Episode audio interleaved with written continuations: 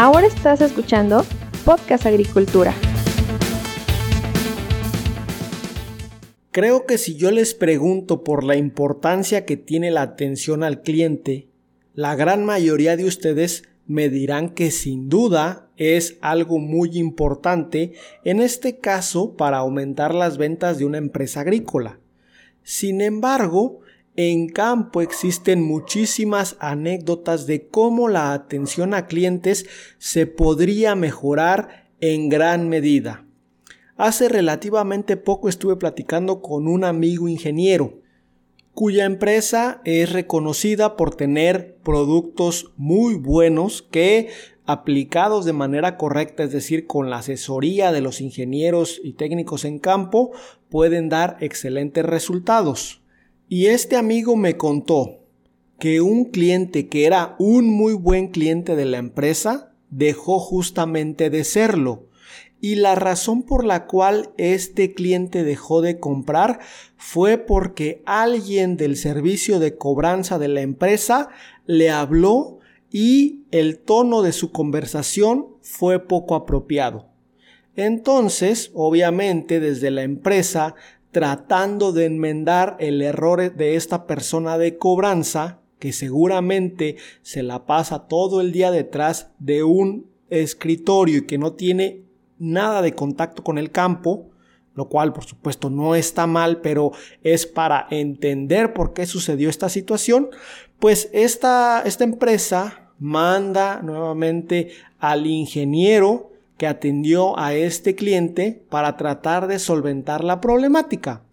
Y cuando llega a campo, el agricultor simple y sencillamente le dice, mira, yo tengo muy buenas relaciones contigo, la realidad creo que tus productos funcionan, creo que tu asesoría me ha servido, pero la manera en la cual me habló tu compañero, tu compañera de cobranza, no es una forma en la cual se le debe hablar a un cliente y por lo tanto aquí la vamos a dejar. Voy a cubrir la última factura que me corresponde con ustedes y después mientras esa persona sigue estando en cobranza, no voy a volverles a comprar.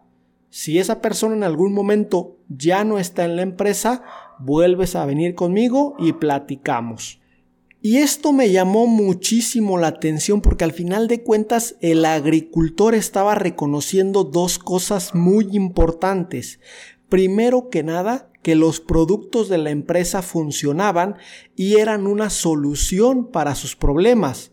Segundo, que el ingeniero, en este caso el asesor técnico, realmente le estaba dando valor, le estaba ayudando.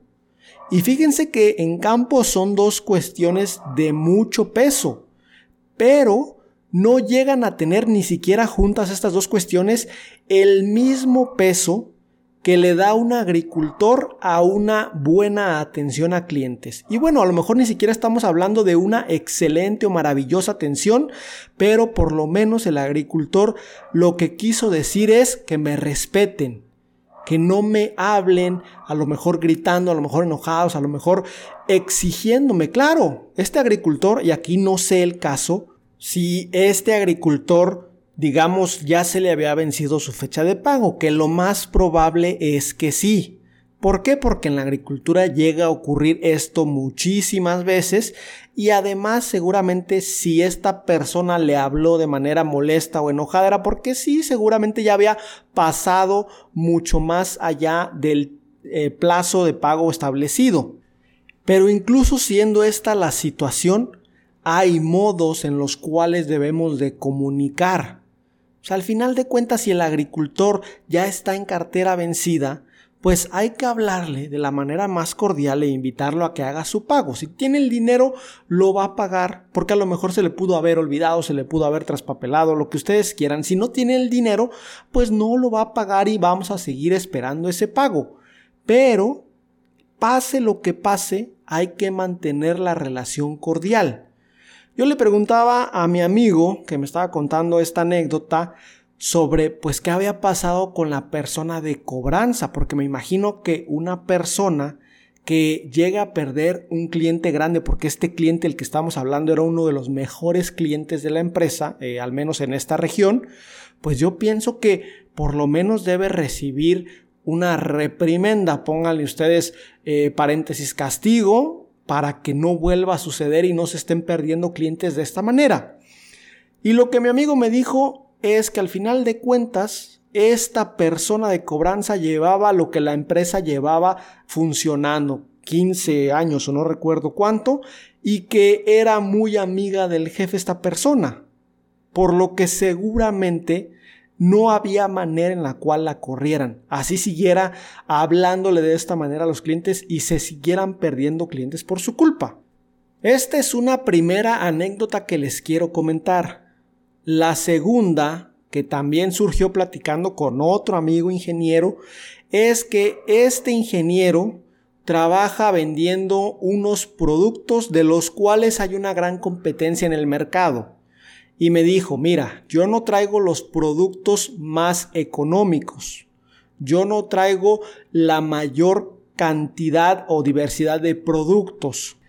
Es más, me dijo, ni siquiera traigo el poder de marketing que traen mis dos o tres competidores más cercanos para los cuales pues se le invierte mucho en mercadotecnia y todos conocen sus productos. A mí en mi empresa no me pasa así. Yo tengo que llegar a presentar los productos porque la mayoría de agricultores no los conoce. Y me dijo, y sin embargo, considero que soy uno de los mejores vendedores de la zona para este tipo de productos. Y esto obviamente me llamó la atención y le pregunté, bueno, ¿qué es lo que tú haces para poder mover tus productos? Y básicamente me dijo, siempre cumplir con lo que digo. Si yo digo que voy a hacer una visita a campo tal día a tal hora, ahí tengo que estar.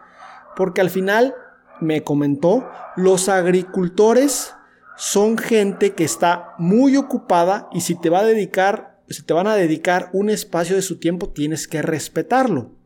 Y al final esto me llamó todavía muchísimo más la atención porque esta persona técnicamente muy buena, que a lo mejor tiene ciertas deficiencias en habilidades blandas o habilidades suaves, al final de cuentas entendía lo fundamental, o entiende, porque pues todavía anda por aquí rondando, entiende lo fundamental de la atención a cliente, que es cumplir con lo que dices. Y bueno, para continuar con la plática yo les dije, sí, pero yo he estado como asesor en campo y siempre surgen cosas que a lo mejor te impiden cumplir al 100% con lo que has dicho. Y esta persona me dijo, sí, tienes total razón, no sabes cuándo va a estar cerrada una carretera, no sabes cuándo va a haber una lluvia extremadamente fuerte o cualquier otra cosa que te impida cumplir. Y aquí me soltó una segunda joya muy importante. Yo siempre, siempre estoy en comunicación con mis clientes. Tanto si voy a cumplir lo que digo, les aviso a través de mensajería, les aviso a través de WhatsApp o de llamada, hey, voy para allá como quedamos. Pero si no voy a llegar, también les hablo, también les mando mensaje, oye, no puedo porque tengo esta situación, oye, me surgió esta reunión en la empresa. Siempre estoy en comunicación y eso sin duda es algo que los agricultores agradecen porque nunca, me dijo al menos en los años recientes, he dejado a alguien esperándome porque para mí el tiempo de la gente es muy valioso. Y entonces con estas dos anécdotas lo que yo quiero plasmar son dos extremos de la atención a clientes. Uno, un ejemplo, el primero que está cero enfocado, en este caso el departamento de cobranza, a la buena atención al cliente y que aquí hay que hacer el énfasis, está dejando en mal a sus técnicos de campo, porque en este caso los ingenieros están haciendo buen trabajo, están haciendo buenas relaciones, pero estas relaciones comerciales las están rompiendo desde la empresa, desde el mismo departamento de cobranza. Y créanme, de estas historias de el departamento de cobranza me habló y me dijeron hasta lo que me iba a morir, ya he escuchado algunas. Y digo, bueno, al final de cuentas es gente que desafortunadamente por no salir quizá nunca a campo está completamente alejada de lo que está sucediendo, porque ustedes saben que en campo pues a veces se a, veces hay inconvenientes. A mí me ha tocado estar con agricultores en el campo que de repente se acuerdan que tienen que realizar un pago, pero en ese momento no pueden dejar la operación. Y entonces dicen, pues ya, o sea, lo tenía que hacer hoy, pero voy mañana a primera hora o eh, surge alguna reparación de un tractor o de alguna otra maquinaria y el dinero lo tienen que destinar para eso que es urgente si están en especial en alguna operación y en cuanto les llegue dinero pues seguramente cubrirán. A ver, esto llega a pasar. Claro, también hay que entender algo.